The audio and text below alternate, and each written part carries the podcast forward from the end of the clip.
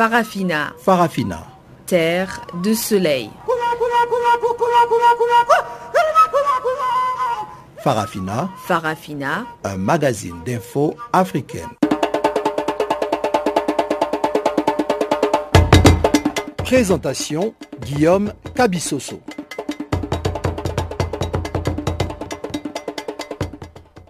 Bonjour à tous et merci pour votre fidélité à cette nouvelle édition de Farafina, le magazine des actualités en langue française sur Canal Afrique. La mise en onde est entre les mains de Toumelo Mukwena.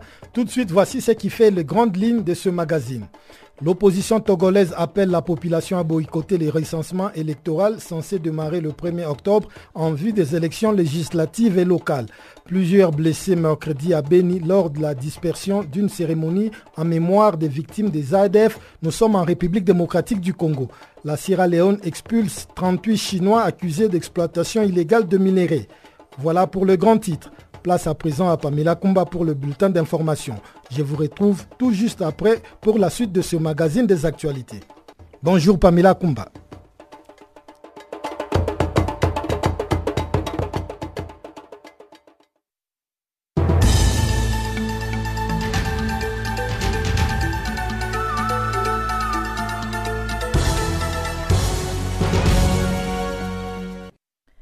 Merci Guillaume et bonjour à tous. Commençons par la Guinée. Une manifestation de la société civile a été violemment dispersée ce jeudi par les forces de l'ordre.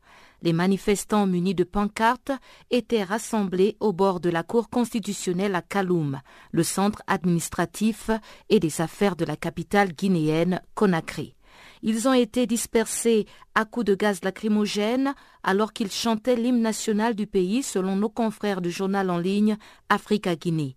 Le sit-in convoqué par le ballet citoyen visait à lutter contre la destitution de Kelefa Sall, le président de la Cour constitutionnelle. Plusieurs organisations de la société civile, des structures syndicales ainsi que des partis politiques s'étaient donné rendez-vous ce jeudi pour dénoncer la crise qui secoue la Cour constitutionnelle. La presse locale rapporte que Faya Lansana Milimuno, le leader du bloc libéral, a été molesté lors de ce sit-in organisé contre les huit conseillers de la très prestigieuse Cour constitutionnelle de Guinée qui ont rendu un arrêt empêchant leur président d'exercer ses fonctions. Et gardons le cap en Guinée, mais cette fois-ci à Dixine, où une autre manifestation a aussi été dispersée par la police anti-émeute. De nombreuses femmes ont manifesté ce jeudi devant le tribunal de première instance de Dixine, vêtues de rouge. Elles protestaient contre la convocation d'une journaliste, Moussa Yeroba, qui a divulgué une affaire de viol impliquant une étudiante et son tuteur. Cette affaire a été renvoyée au 4 octobre prochain par le tribunal de première instance de Dixine. Cette première audience a été consacrée à la fixation de la caution qui s'élève à 1 million de francs guinéens. Le juge a par ailleurs annoncé le report du procès au 4 octobre et la journaliste, qui est aussi activiste des droits de l'homme, était sereine et a affirmé détenir des preuves de ce viol. Le Gabon parraine la candidature de la ministre rwandaise Louise Mushikiwabo au secrétariat de l'OIF, l'Organisation internationale de la francophonie. C'est le président Ali Bongo Ondimba qui a déclaré son soutien à la candidate rwandaise à l'orée du prochain sommet de l'Organisation internationale de la francophonie qui devrait aboutir à l'élection du nouveau secrétaire général de cette institution. Le président gabonais s'est prononcé mercredi lors d'une visite de chantier à Libreville, la capitale. Il a affirmé que le Gabon, en tant que membre de l'Union africaine, se conforme à cette position et confirme son soutien à la candidate Louise Mushikiwabo, qui est une candidate exceptionnelle et compétente. Elle a toute la confiance du Gabon, a conclu le président de la République de ce pays. Le sommet de la francophonie se tiendra du 11 au 12 octobre 2018 à Erevan, en Arménie. Il sera placé sur le thème du vivre ensemble dans la solidarité, le partage des valeurs humanistes et le respect de la diversité, source de paix et de prospérité pour l'espace francophone. Dossier migration, un autre bateau encore coincé en mer avec à son bord des migrants. L'Aquarius se trouve actuellement au large de Malte avec 58 migrants à son bord dans l'attente de les transborder sur un autre bateau dans les eaux internationales. L'organisation Médecins sans frontières a lancé ce jeudi un appel au gouvernement du monde pour que le navire humanitaire Aquarius obtienne un pavillon après la décision du Panama de lui retirer son immatriculation.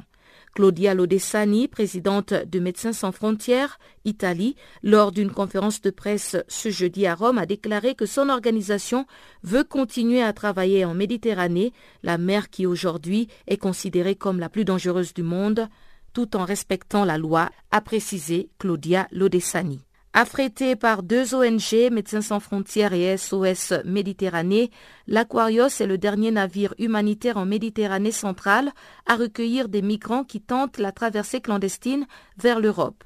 Le Panama a annoncé jeudi qu'il allait retirer son pavillon au navire, déjà privé d'immatriculation par Gilles Bratard pour non-respect des procédures juridiques internationales concernant le sauvetage de migrants en mer. Et partons au Nigeria maintenant pour terminer, où 16 mineurs ont été enlevés dans le nord du pays.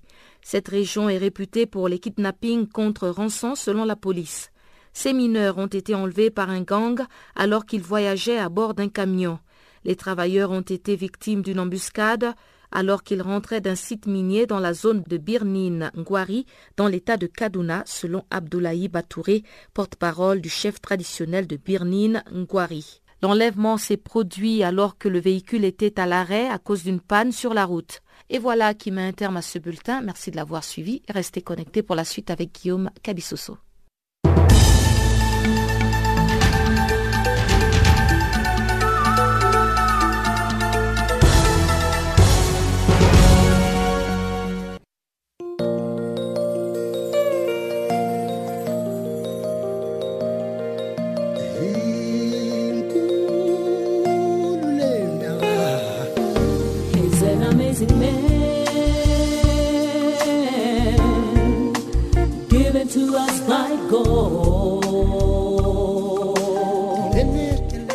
Channel Africa. Écrivez-nous sur notre page Facebook Channel Africa. Faites-nous des tweets French Farafina ou bien Channel Africa 1.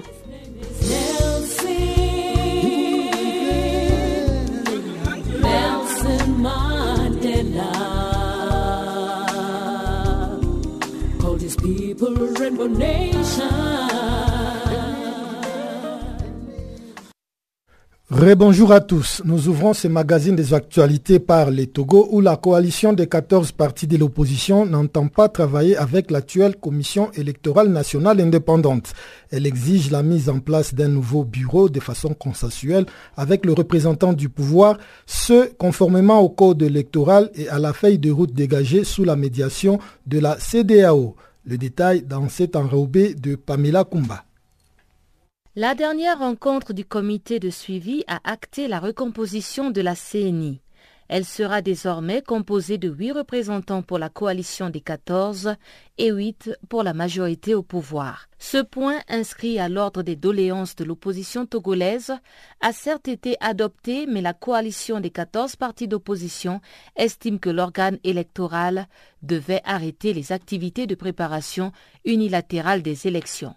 La coordinatrice générale de la coalition, Brigitte Kafui Ajakmagbo Johnson, note plusieurs manquements tout en précisant qu'il ne s'agit pas de mauvaise foi de leur part. Chacun sait que les élections sans les réformes ne constituent pas une solution. Donc normalement, quand vous regardez la feuille de route, la question de renforcement du processus électoral est abordée donc la feuille de route reconnaît qu'il faut des réformes sur le plan électoral aussi. C'est pour ça que ces points-là devront être réglés avant qu'on aille aux élections. On doit faire toutes les réformes électorales, mais aussi constitutionnelles. Nous ne voulons pas donner l'impression que nous sommes de mauvaise foi. Nous avons la mauvaise volonté, nous ne voulons pas faire avancer les choses, nous voulons bloquer il paraît que c'est ce que le régime va vendre. S'il n'y a pas de satisfaction, est-ce que nous allons retourner à la rue? Bien sûr que nous conservons l'arme de pression.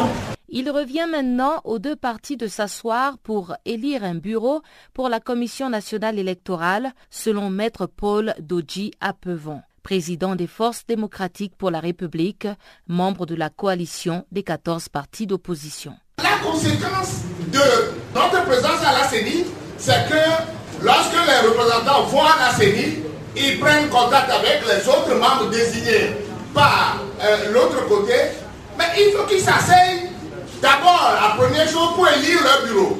Parce qu'on ne peut pas aujourd'hui dire qu'il y a déjà un bureau qui est existant et que lorsque les huit membres vont aller, on ne va pas recomposer justement le bureau. Puisque le règlement intérieur dit, ou les dispositions du code disent, que si quelqu'un a une sensibilité à la présidence, la vice-présidence est donnée à, l'autre sensibilité. Ce qui induit nécessairement que le bureau de la CENI doit être recomposé. Et nous nous exigeons que la présidence soit confiée, si elle ne peut pas être confiée à, l'opposition, pour au moins pour une fois, comme désigne une personnalité neutre. La question des mesures d'apaisement reste l'un des points cruciaux qui tient à cœur la coalition des 14 partis de l'opposition dans l'application des recommandations des chefs d'État de la CDAO. Et la coalition exige aussi la libération de tous les détenus malgré la remise en liberté le 19 septembre dernier d'une dizaine de ces personnes. L'opération de recensement des électeurs est prévue débuter le 1er octobre. Le gouvernement n'a pas encore réagi quant au report réclamé par l'opposition, mais cette dernière s'est toutefois déjà préparée en conséquence de cause en appelant les populations au boycott. Pamela Kumba pour Channel Africa. Merci Pamela Kumba. À l'est de la République démocratique du Congo, plusieurs personnes ont été blessées mercredi à Beni lors de l'intervention des forces de l'ordre qui ont dispersé une cérémonie de requiem organisée par des étudiants de la ville en mémoire des victimes des tueries attribuées aux présumés combattants ADF, lesquels ont fait plus de 20 morts dans la nuit de samedi à, dimanche. Maître Omar Kavota, secrétaire exécutif du Centre d'études pour la promotion de la paix, la démocratie et les droits de l'homme, CEPADO en sigle, propose ici quelques pistes de solutions pour une paix durable dans cette partie de la République démocratique du Congo. Alors, en analysant tête froide la situation de Béni, je voudrais avant tout que l'on se mette d'accord sur l'identité de l'ennemi nous ne parlons pas de présumés ADF. Nous, nous parlons bien des terroristes ADF. Cela est avéré parce que, au-delà du fait qu'il y ait de capturés sur la ligne de front, il s'est tenu un procès contre ces terroristes qui ont été pour la plupart des capturés et leurs complices. Et, donc, il a été clairement établi, même par la justice euh, congolaise, que on mène la guerre à Beni contre les ADF et leurs alliés. Alors, s'agissant des pistes de solution, nous nous pensons que la solution doit reposer sur une approche globale. Cette approche globale doit prendre les dimensions militaires et les dimensions politico-socio-économiques. S'agissant des de, de l'option militaire, nous avons toujours estimé que Lorsqu'on est unanime qu'on est confronté au terrorisme, et sachant la complexité de la question des terroristes, nous avons toujours voulu qu'au-delà des efforts nationaux, c'est-à-dire au-delà des efforts consentis par l'armée euh, nationale congolaise, les FRDC, il faut une synergie régionale. Seul le FRDC, seul la MONUSCO dans leur configuration actuelle ne peuvent pas arriver à bout de ces terroristes. C'est pourquoi nous avons toujours plaidé que les États de la région comprennent. Ici, je cite l'espace SADEC, je cite l'espace CIRGEL, je cite l'Union africaine, qui doit envisager des forces en appui au FRDC, des forces qui ont une expertise avérée dans la lutte contre le terrorisme. Maître Cavotage, que répondez-vous à ceux qui parlent plutôt de l'échec de l'option militaire parce qu'il s'agirait plutôt des multinationales qui sont à la manette? Alors, il s'agit déjà qui cherchent à détourner euh, le, le, vrai problème, qui détournent l'attention vers la solution durable. Nous sommes confrontés au terrorisme, pas plus. Et, considérer les, dimensions euh, économiques, il faut que ces dimensions économiques, si elles, peuvent exister, il faut qu'elles soient en lien avec le terrorisme. Aujourd'hui, la faiblesse qui est décrite ou qui est observée, elle n'est pas la résultante d'une manipulation euh, d'une telle ou d'une pour tel ou tel autre intérêt.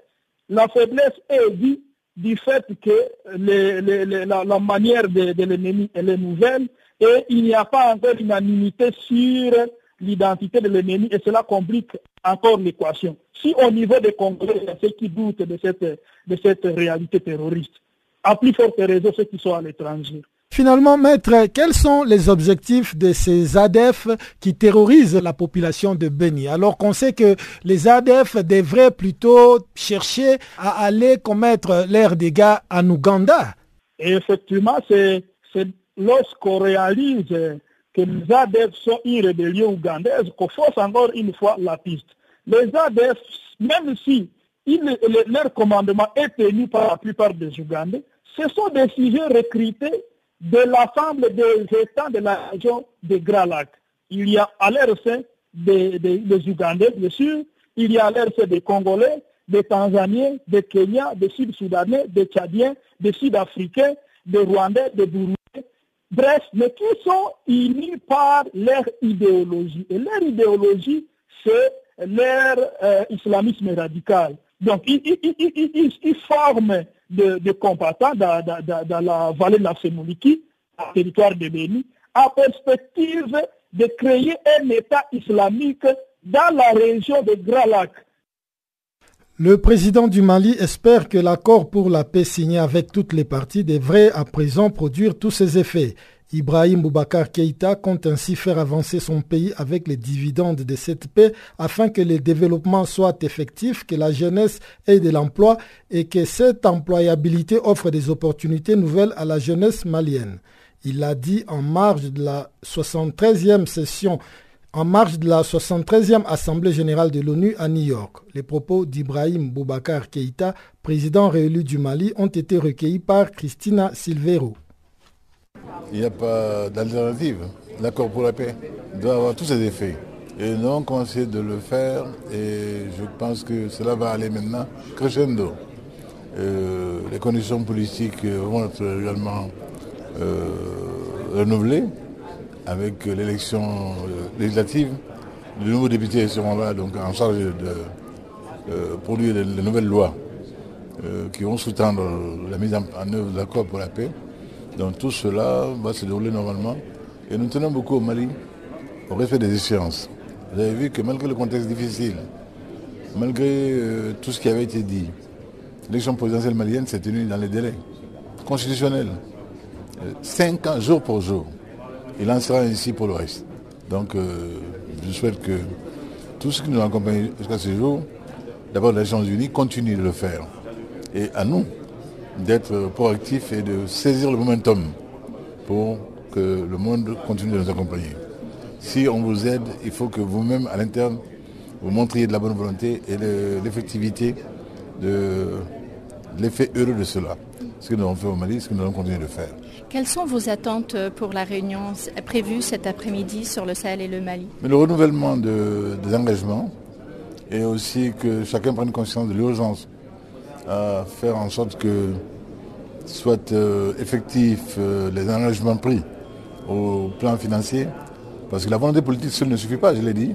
Il faut que ce qui a été décidé en mars 2018 devienne une réalité. Sinon, on est dans l'heure absolue et dans l'heure religion, on n'avance pas. Il faut qu'on sorte de cela. Dernière question, euh, il n'y a pas de paix sans développement. Vous comptez investir dans la jeunesse et ah l'infrastructure? oui, madame. Euh, je serais naïf de penser que l'on peut absolument euh, faire avancer le Mali si euh, les, dividendes de la paix ne sont pas là. La paix pour quoi? La paix pour que le développement soit effectif. La paix pour que la jeunesse ait de l'emploi. La paix pour que l'employabilité offre des opportunités nouvelles à la jeunesse malienne. Et on peut faire cela, réussir cela, qu'à force d'investissement dans tout ce qui est aujourd'hui porteur les nouvelles technologies de l'information et de la communication, tout ce qui a permis au Mali de tenir debout. Aujourd'hui, vous savez très bien que le Mali a retrouvé sa position euh, de pays euh, économiquement soutenable et, viable dans la zone Sahel. Lui et moi, nous sommes la troisième économie aujourd'hui en termes économiques réels. Nous allons continuer de tenir la route à ce niveau-là. Nous allons continuer d'accorder la priorité à l'agriculture, 15% de notre budget. Tout cela va se poser, Madame Inch'Allah. C'était le président malien Ibrahim Boubacar Keïta en marge de la 73e Assemblée générale de l'ONU. En Côte d'Ivoire, cinq mois après sa mise en place, le Sénat n'est toujours pas fonctionnel. La deuxième chambre du Parlement se trouve toujours amputée du tiers de ses membres, soit 33 sénateurs qui attendent d'être nommés par le président Alassane Ouattara. Pour rappel, les élections sénatoriales avaient été boycottées par l'ensemble des partis de l'opposition. Certains avaient souligné le caractère inopportun de cette chambre parlementaire, là où d'autres avaient dénoncé la précipitation avec laquelle elle avait été mise en place. Avec la rupture entre le PDCI et le RHDP, les débats sur l'opportunité du Sénat refait ainsi surface en Côte d'Ivoire. Salé Marius Kwasi nous appelle depuis Abidjan.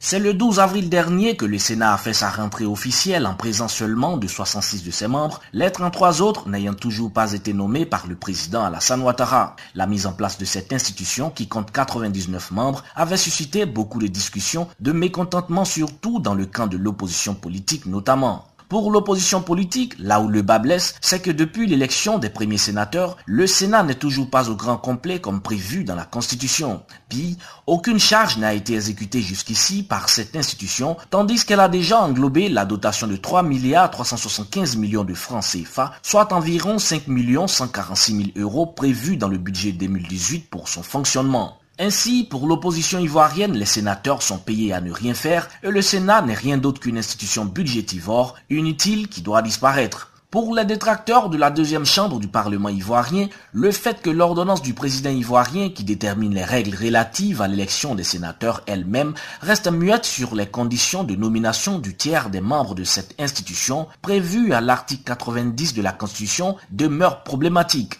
Aussi, nombreux sont les personnes qui se posent la question de savoir pourquoi jusqu'ici Alassane Ouattara n'a toujours pas nommé le tiers restant de la Chambre haute du Parlement ivoirien. La nomination des 33 sénateurs restants devant intervenir avant le 12 avril, date de rentrée solennelle du Sénat. Mais près de cinq mois plus tard, force est de constater qu'il n'en est rien. Pascal Afinguessan, secrétaire général du FPI, le Front populaire ivoirien de Laurent Gbagbo, qui avait participé aux élections législatives de 2016, avait également souligné qu'il n'y avait pas d'urgence à mettre en place le Sénat avant le renouvellement des conseils municipaux et régionaux prévu ce 13 octobre, c'est-à-dire dans environ trois semaines. Aussi avait-il décrié la célérité avec laquelle le Sénat avait été mis en place. Pour ce dernier, ce n'était qu'une stratégie politique d'Alassane Ouattara de contrôler cette deuxième chambre du Parlement.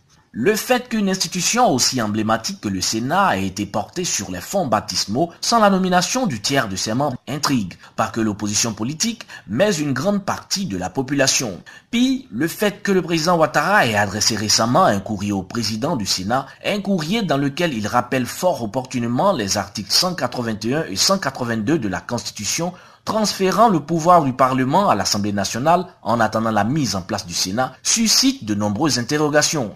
Ils sont de plus en plus nombreux donc à croire qu'Alassane Ouattara utilisera la nomination du tiers des membres du Sénat restant comme une tactique politique de marchandage et pourrait tendre ainsi la main à l'opposition politique en nommant les cadres du Front populaire ivoirien après le divorce officiel d'avec le PDCI, le Parti démocratique de Côte d'Ivoire d'Henri Conan annoncé depuis 48 heures. Le sujet est devenu à présent l'une des questions politiques les plus sensibles du moment, surtout avec la crise ouverte entre Alassane Ouattara et Conan Bédier sur la question du parti unifié, le RHDP, le Rassemblement des Oufouettistes pour la démocratie et la paix, et après la rupture officielle proclamée par le PDCI d'Henri Conan Bédier. La création du Sénat, longtemps voulue par Alassane Ouattara, est l'une des nouveautés de la Constitution de la Troisième République adoptée en novembre 2016. À ce jour, l'ex-ministre Aoussou Kouadio, cadre du PDCI, très proche de l'ex-président Henri Conan Bédier, en est le président. Il avait été candidat unique, proposé à ce poste par le RHDP, notamment par le RDA d'Alassane Ouattara et le PDCI de Conan Bédier, alors que ces deux formations politiques, les deux poids lourds de cette coalition au pouvoir, filaient le parfait amour. Depuis Abidjan, c'est les Marus Kwasi pour Canal Afrique.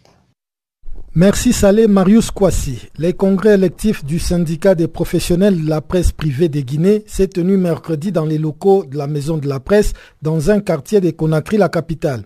Ils étaient au total 34 congressistes à avoir élu le nouveau bureau national de cette structure syndicale de la presse privée guinéenne. Sidi Diallo a été reconduit à la présidence de ces syndicats et au micro de Pamela Kumba, il revient ici entre autres sur cette victoire sans surprise ma réélection à la tête du syndicat. Si je m'y attendais, bon, évidemment, parce que j'étais le seul euh, presque candidat euh, à ce poste, mais vous savez très bien, j'avais donné, euh, comme le statut règlement intérieur nous donne l'autorisation d'avoir un deuxième mandat, alors que l'objectif réel qu'on s'est affiché, la mise en place de la convention collective aujourd'hui, s'avance à, à grands pas, se trouve d'ailleurs, à, si on peut dire, à 80 ou 90% de la finition de ces travaux. Donc, euh, je me suis porté encore candidat à la tête de ce poste pour un peu euh, finir au moins, voir au moins la fin de, des travaux, voir la, signature de cette convention collective pour la presse privée. Donc, d'une part, oui, je m'y attendais parce que euh, jusqu'à jusqu'hier, j'étais le seul candidat à ce poste et bien merci. À l'unanimité, j'ai été réélu à la tête de ce syndicat. Donc, c'est pour dire que je mesure encore l'ampleur ou, ou, le grand défi qui nous attend surtout pour cette deuxième équipe du syndicat de la presse privée. Donc, d'une part, c'est un aussi sentiment de joie et de satisfaction. Est-ce qu'on peut revenir un peu sur le mandat précédent? Alors, euh, je pense bien que c'était le mandat qui a porté sur les fonds baptismaux euh, cette organisation. Quels a été, selon vous, les points clés de ces trois euh, années passées? Bon, les points clés de ces trois années passées, d'abord, c'est la création pour la première fois d'un syndicat de la presse privée en Guinée. Ça n'existait pas du tout. Et deuxièmement, c'est le fait que des journalistes maintenant ont osé euh, dénoncer un peu ce qui se passe dans leur propre maison, parce qu'hier, on ne parlait que des problèmes des autres, on ne parlait, on ne dénonçait que euh, de, ce qui ne va pas dans les maisons des autres, alors que nous, on avait la maison la plus sale. Euh, donc aujourd'hui, on ose dénoncer ce qui ne va pas. En même temps, partout, les autres touchés, cette confraternité qu'on voit un peu partout, ça n'existait pas hier. Et un autre point euh, positif d'ailleurs historique qu'on peut dire que pour la première fois surtout la proposition d'un projet de convention collective, un projet donc on s'est référé des pays de l'Europe parce que la Guinée n'en avait pas. Donc euh, aujourd'hui, ce projet qui est aujourd'hui à 90% parce que toutes les associations de patries de presse se retrouvent avec le syndicat pour discuter, pour amender ce statut de règlement intérieur. Comme je vous disais, ce sera très bientôt une réalité dans notre pays. Donc voilà quelques points que je peux pour l'instant signifier. Et en termes de mobilisation, est-ce que tous les professionnels privés se retrouvent dans cette organisation? Oui, beaucoup se retrouvent au sein de cette organisation à Conakry, comme à l'intérieur du pays. Euh, bon, évidemment, d'autres se réclament du syndicat, mais pour nous, nous avons dit que ceux qui ont écrit officiellement une demande à adresser au secrétaire général et qui s'acquittent régulièrement de leurs cotisations que nous, nous considérons des membres. Mais au-delà de ces membres actifs, il y a aussi beaucoup de journalistes techniciens, caméramans, euh, qui viennent au sein des médias privés, qui se réclament de ces syndicats. À chaque fois qu'ils ont un tout petit problème, le syndicat est saisi et par solidarité, nous agissons sur le terrain. Alors on a l'impression que vos activités sont beaucoup plus concentrées à Conakry, la capitale qui je suppose regorge beaucoup plus de professionnels euh, des médias. Comment est-ce que vous faites pour gérer ceux qui sont à l'intérieur du pays? Ceux qui sont à l'intérieur du pays, nous avons prévu déjà très bientôt des délégations qui se rendront dans ces localités pour euh, la mise en place des antennes de ces syndicats, euh, parce que vous savez, c'est la première fois qu'on a créé ce syndicat. Le syndicat n'a que trois ans, c'était un petit enfant, mais maintenant, comme on est en train de mûrir petit à petit, grandir petit à petit, nous avons le nouveau bureau quand même veut euh, installer très bientôt ces antennes au sein de toutes les préfectures, quand même là où se trouve une radio ou une télévision privée, pour quand même essayer de remonter et avoir en temps réel des préoccupations de ses confrères. Mais je vous dis déjà, les années passées, beaucoup de nos confrères étaient inquiétés à l'intérieur du pays. Étant à Conakry, nous avons fait beaucoup de choses à partir de Conakry, en interpellant non seulement le gouverneur des préfets dans ces localités, pour que ici, euh, les droits des journalistes soient respectés. Mais déjà, avec la mise en place des antennes, très bientôt, je pense que la plupart de ces préoccupations seront aussi réglées, voire à 90%.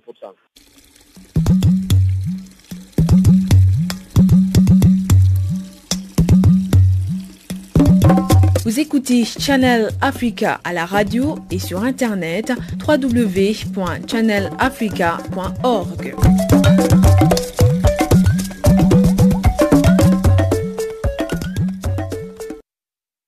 Je cède à présent le micro à Chanceline Louraquois qui a compilé pour nous quelques informations économiques du jour.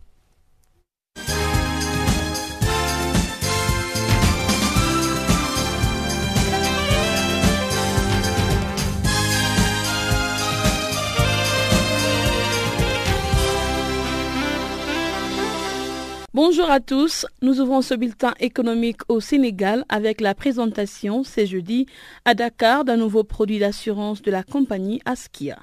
L'objectif est d'aider le Sénégalais à protéger les activités de l'assuré, élargir la portée de son entreprise, favoriser une croissance rentable, à gérer le risque et à éviter le perte. Selon les initiateurs, il s'agit d'un outil essentiel pour le développement des petites et moyennes industries qui sont le réel pourvoyeuse d'emplois au Sénégal. Les nouveaux services proposés par Askia Assurance couvrent le créance commercial du fournisseur qui est l'assuré. À l'occasion de la journée mondiale du tourisme célébrée ce jeudi, les Togo a accueilli en 2017 566 1764 touristes et ont généré 44,7 milliards de francs CFA de recettes hôtelières contre 425 669 touristes avec 37 987 milliards de recettes en 2016. Sur la même période, les Togo a réalisé une belle performance de plus de 46% en termes de progression du tourisme d'affaires et des congrès, les portant ainsi au deuxième rang mondial des destinations de ce type de tourisme. Notons que le Togo présente d'énormes potentialités touristiques mais faiblement mises à profit. Passons en Côte d'Ivoire, le gouvernement a annoncé mercredi que le budget 2019 est prévu à 7 milliards 334 francs CFA, soit 11,18 milliards d'euros en progression de 8,6% par rapport à celui de 2018. Le budget qui enregistre une hausse de 578,1 milliards de francs CFA vise à accélérer l'atteinte des objectifs d'émergence de la Côte d'Ivoire. Il s'agira de renforcer les actions du gouvernement en vue de la transformation structurelle de l'économie et de l'amélioration des conditions de vie des populations.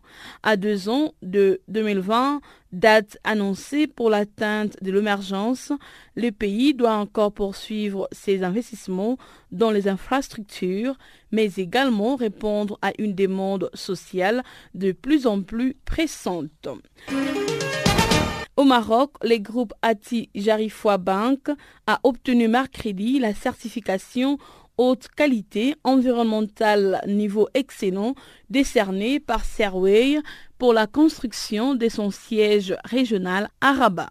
Cette certification vient récompenser les efforts réalisés par la banque en faveur du respect de l'environnement, à savoir la faible consommation d'énergie et d'eau, la baisse des émissions atmosphériques et des déchets, la protection de la biodiversité, ainsi que pour le confort et la santé de ses collaborateurs. À noter qu'Atijarifa Bank a également été désigné cette année premier groupe bancaire africain hors Afrique du Sud par le magazine Financial Afrique et meilleure banque marocaine de l'année 2017 au dernier EMEA Finance Award.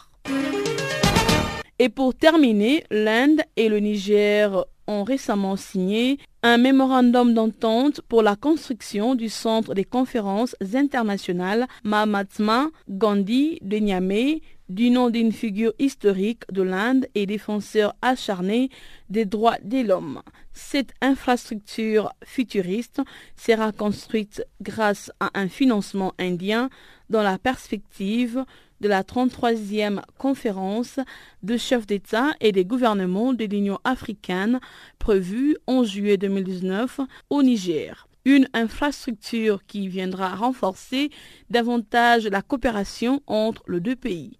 La coopération entre le Niger et l'Inde est axée sur le développement et touche divers secteurs d'activité, notamment la formation, l'hydraulique et l'électrification rurale.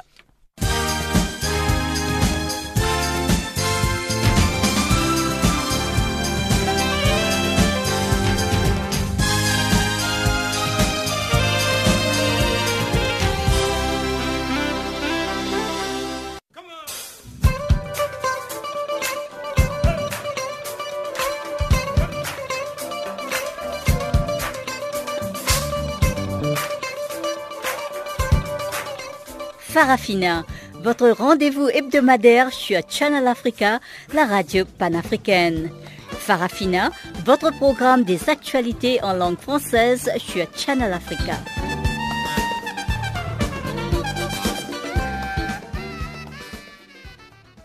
Direction à présent la Sierra Leone où les autorités ont annoncé mercredi l'expulsion prochaine des 38 ressortissants chinois accusés d'avoir exploité illégalement des mines artisanales et fait travailler des enfants dans ces pays pauvres d'Afrique de l'Ouest au sous-sol riche en minerais. Ces ressortissants chinois sont accusés d'être impliqués dans des activités minières illicites, responsables des dommages à l'environnement et d'avoir eu recours à du travail infantile a indiqué un porte-parole de la police.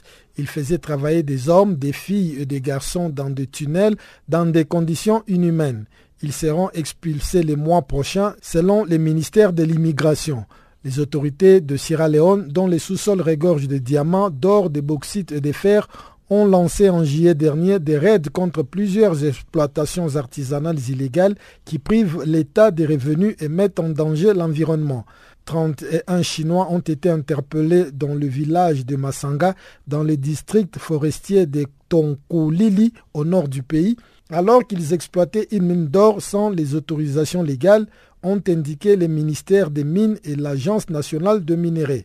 Les sept autres font partie d'un groupe de dix Chinois deux Turcs et cinq Sierra-Léonais arrêtés près de Kono à l'est du pays et condamnés le 25 juillet dernier à une peine de deux ans de prison ou à une amende alternative de 2000 dollars pour exploitation illégale d'une mine.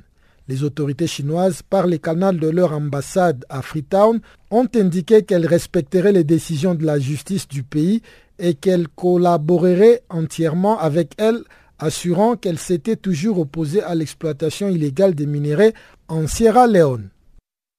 Autre chose à présent, le président algérien a présidé le troisième conseil des ministres de l'année mercredi à Alger.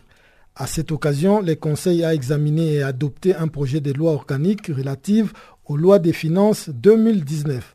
Abdelaziz Bouteflika, dont l'état de santé fait l'objet de spéculations récurrentes, entretient toujours un flou en ce qui concerne son intention de briguer un cinquième mandat à l'occasion de la présidentielle prévue dans ces pays en avril 2019. Je vous propose de suivre ces condensés de Chanceline Louraquois. Ces textes visent à mettre la législation en la matière en concordance avec la Constitution qui dispose la promulgation d'une loi organique relative aux lois des finances. Il vise également à moderniser l'assise juridique du budget de l'État et à consolider la relation entre le gouvernement et le Parlement sur ce même dossier. Ainsi, le projet de loi organique en question prévoit la définition d'un cadre budgétaire triennal mis à jour chaque année, ce qui donnera plus de prévisibilité à la question du budget de l'État. Le Conseil des ministres a également examiné et adopté quatre décrets présidentiels portant approbation d'avenants à des contrats relatifs à l'exploration et à l'exploitation des hydrocarbures. Le président Abdelaziz Bouteflika a instruit le gouvernement d'entourer la mise en œuvre de la loi organique relative aux lois des finances de toutes les garanties nécessaires à son succès futur. Il a notamment insisté à cet effet sur l'important effort des formations et de recyclage que ces projets exigera au bénéfice de cadres et agents de l'État appelé à mettre en œuvre ces nouvelles dispositions. Le même texte dispose que les différents départements ministériels élaboreront leurs besoins en crédit sur la base de programmes, ce qui permettra une meilleure appréciation des performances réalisées. La mise en œuvre des dispositions contenues dans les projets de la loi organique portant loi des finances exigera d'importants préparatifs préalables. Intervenant à la suite de l'adoption de ces projets de loi organique, le président de la République a relevé qu'il s'agira là d'une importante réforme pour la modernisation des finances publiques, une réforme qui viendra s'ajouter à la numérisation de l'administration et du service public ainsi qu'à l'approfondissement de la décentralisation, les tout constituant une part importante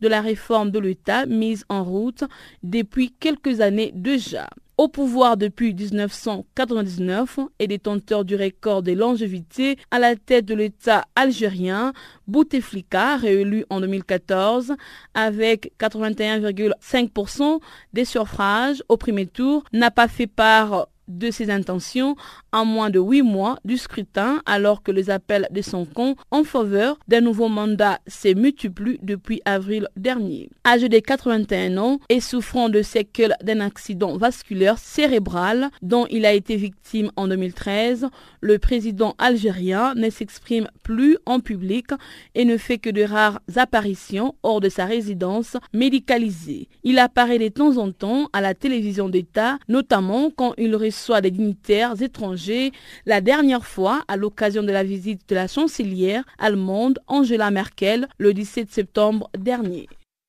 Chanceline Louraquois. À l'occasion de la publication mercredi de son rapport sur le commerce et le développement 2018, la conférence des Nations Unies sur le commerce et le développement avertit que dix ans après la crise financière de 2008, l'économie mondiale reste chancelante.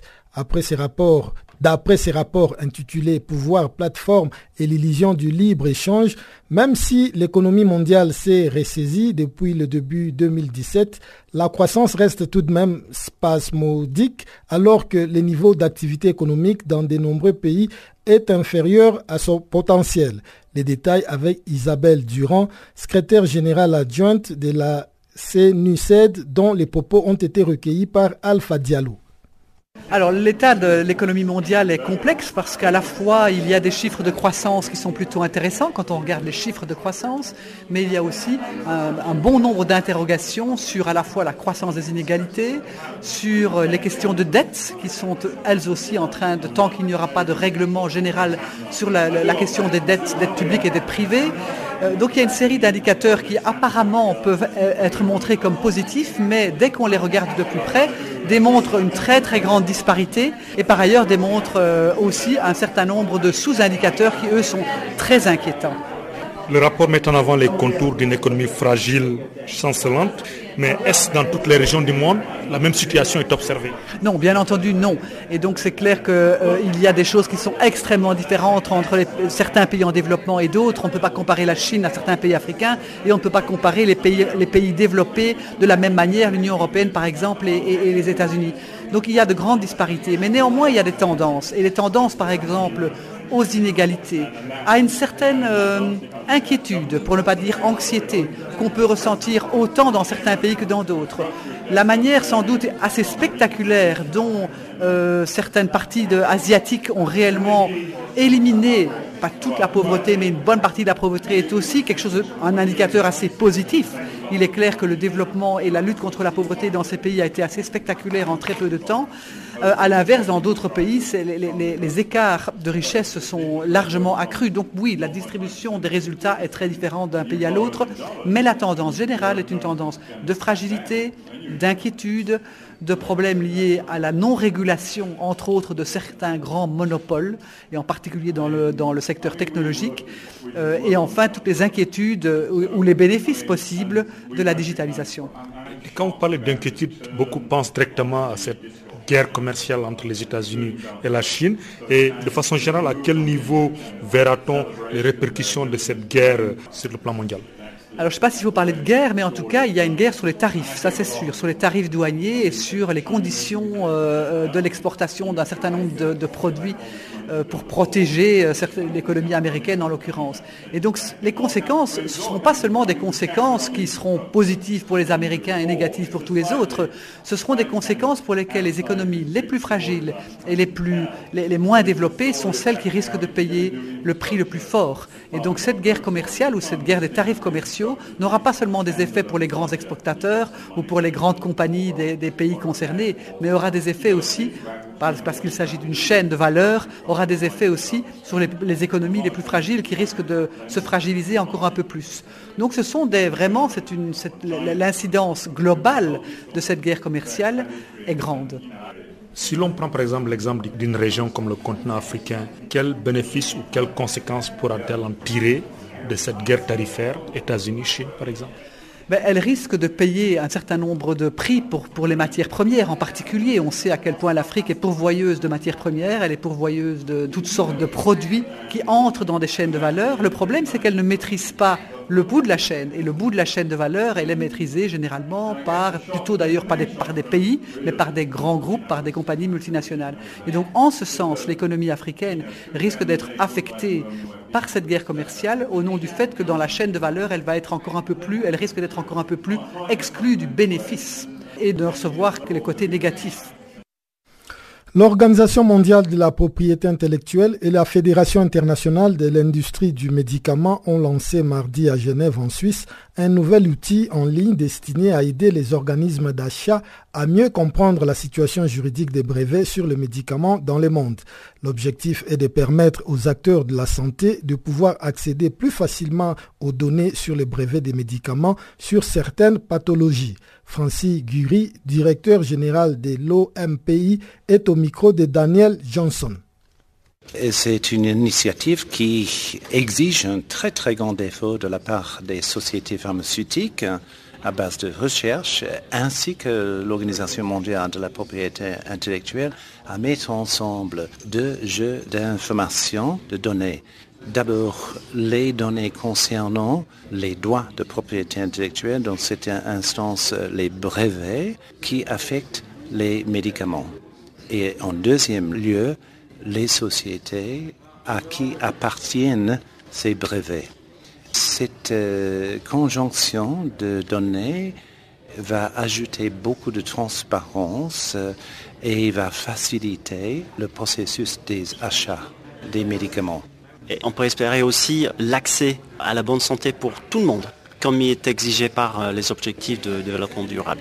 Tout à fait, exactement. C'est un partenariat qui cible, en fin du compte, la bonne santé, mais qui cible ça par une grande étape, mais ce n'est pas tout, le processus de l'accès, mais une grande étape en facilitant l'accès pour les agences d'achat même pour les pays les plus pauvres, comment ils vont faire pour euh, avoir accès à ces informations pour euh, améliorer la santé de leur population C'est une mesure de transparence. Alors, si on a les ressources à faire les achats ou si on a les ressources à distribuer les médicaments, ça c'est autre chose. Euh, on ne s'adresse pas à ces questions dans cette initiative. Il y a beaucoup d'autres, bien sûr, initiatives de la part du secteur de l'OMS, du secteur public, du secteur privé, également des partenariats. Mais dans cette instance, c'est surtout la transparence qu'on cible. En parlant de l'Organisation mondiale de la santé, vous couvrez quelle maladie en particulier avec cette initiative? On cible dans ce cas euh, les molécules pour l'oncologie, les traitements de l'hépatite C, des maladies cardiovasculaires, du VIH, du diabète et les thérapies respiratoires. Et tout produit qui figure sur la liste des médicaments essentiels de l'OMS est également couvert par la base de données. Vous coopérez, vous collaborez avec euh, le secteur privé. Il va y avoir des questions, euh, surtout concernant leurs exigences par rapport à l'AMPI. Vous répondez quoi? Je pense que c'est une situation win-win. Win-win, gagne-gagne, parce que pour nous, notre objectif est de rendre plus transparente et plus accessible l'énorme source d'intelligence qui se trouve dans le système de brevets. Qui brevette quoi et dans quel pays, et surtout concernant les médicaments. Pour les sociétés pharmaceutiques, Bon, c'est, je pense, une mesure de bonne gouvernance, c'est une mesure de responsabilité civile, euh, une contribution comme on demande au développement durable et des buts de développement durable. Je ne vois aucun conflit ici.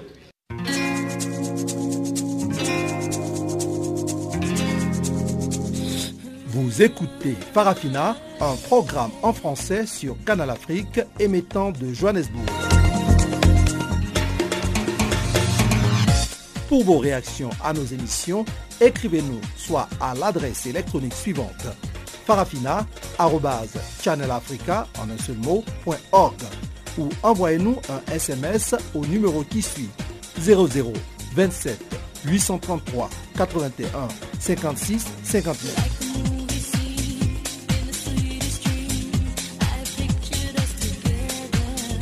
Notre adresse électronique farafina.channelafrica en un seul mot, ou par SMS 0027 833 81 56 59. Et sans plus tarder, on retrouve une fois de plus Chanceline Louraquois qui nous a préparé cette fois-ci le bulletin des actualités sportives du jour.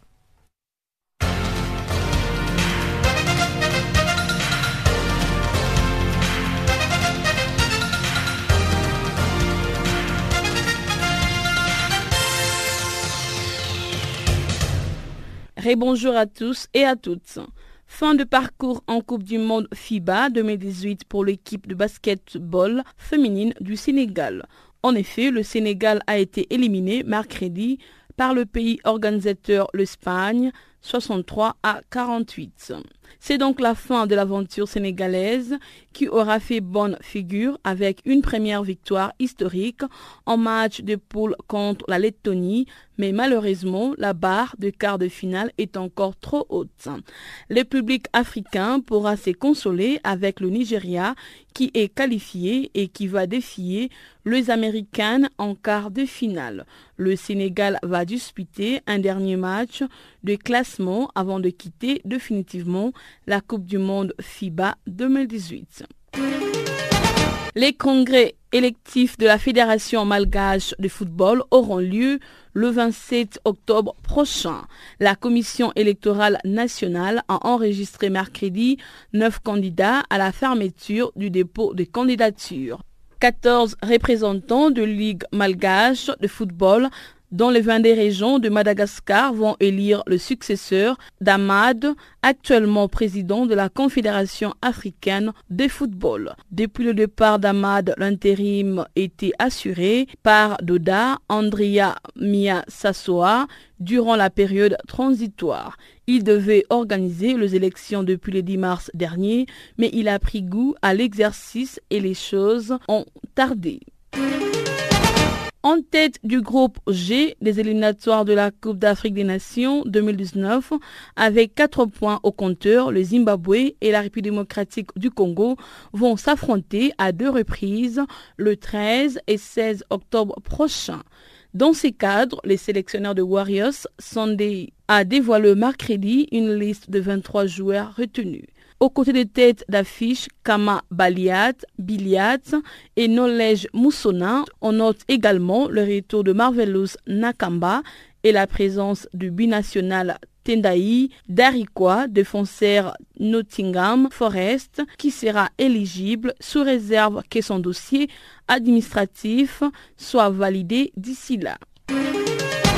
Au Maroc, tenant du titre mais éliminé de le quart de finale de la Ligue des Champions, le Wydad Casablanca va revoir son organigramme pour répartir de l'avant. Dans ces cadres, le français Noël Tossi vient d'être nommé au poste de manager général. Ancien sélectionneur de la Mauritanie et du Congo, l'homme de 59 ans était libre depuis son départ de Mulhouse 2-4 française en juin 2017. Pour l'instant, les contours exacts des fonctions de Tossi restent à déterminer puisque le OAC recherchait surtout un entraîneur pour succéder à l'intérimaire Abdelhadi Sektioui. Reste à savoir si le Français enfilera aussi cette casquette. Dernier du groupe H des éliminatoires de la Cannes 2019, le Rwanda affronte la Guinée, leader de la poule, les 12 et 16 octobre prochains dans les cadres de troisième et quatrième journée. Pour cette affiche, le sélectionneur de Zamavoubi, Vincent Machami, a établi une liste provisoire de 27 joueurs. Dans celle-ci, on note la présence du gardien Abouba Bachunga et du milieu de terrain Djabel Manichimwe qui sont appelés pour la première fois. Forfait lors du précédent rassemblement, l'attaquant Jacques Tuisenge signe son retour. Le match aller aura lieu à Conakry, le retour à Kigali. En cyclisme, pour terminer, le Slovaque Philippe Faragel s'est imposé mercredi sur la première étape du Grand Prix cycliste Chantal Bia, couru dans le rue de Douala au Cameroun. C'est au sprint que le coureur de Dukla, Banska, s'est imposé pour endosser le premier maillot jaune de l'événement. Sur une longueur de 92 km, cette étape s'est réglée en une heure 56 minutes et 7 secondes. Taragel devance le Belge Pieter Boulet et les Burkinabés Abdul Aziz Nikima. Au total, 53 coureurs ont pris le départ de cette 18e du Grand Prix Chantal Bia. Il prend fin le 30 septembre prochain.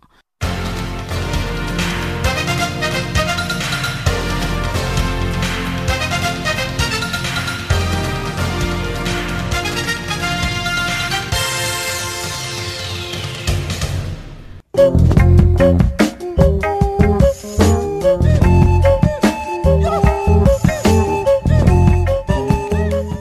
s'achève cette édition de Farafina. Merci de nous avoir suivis. Au revoir et à la prochaine.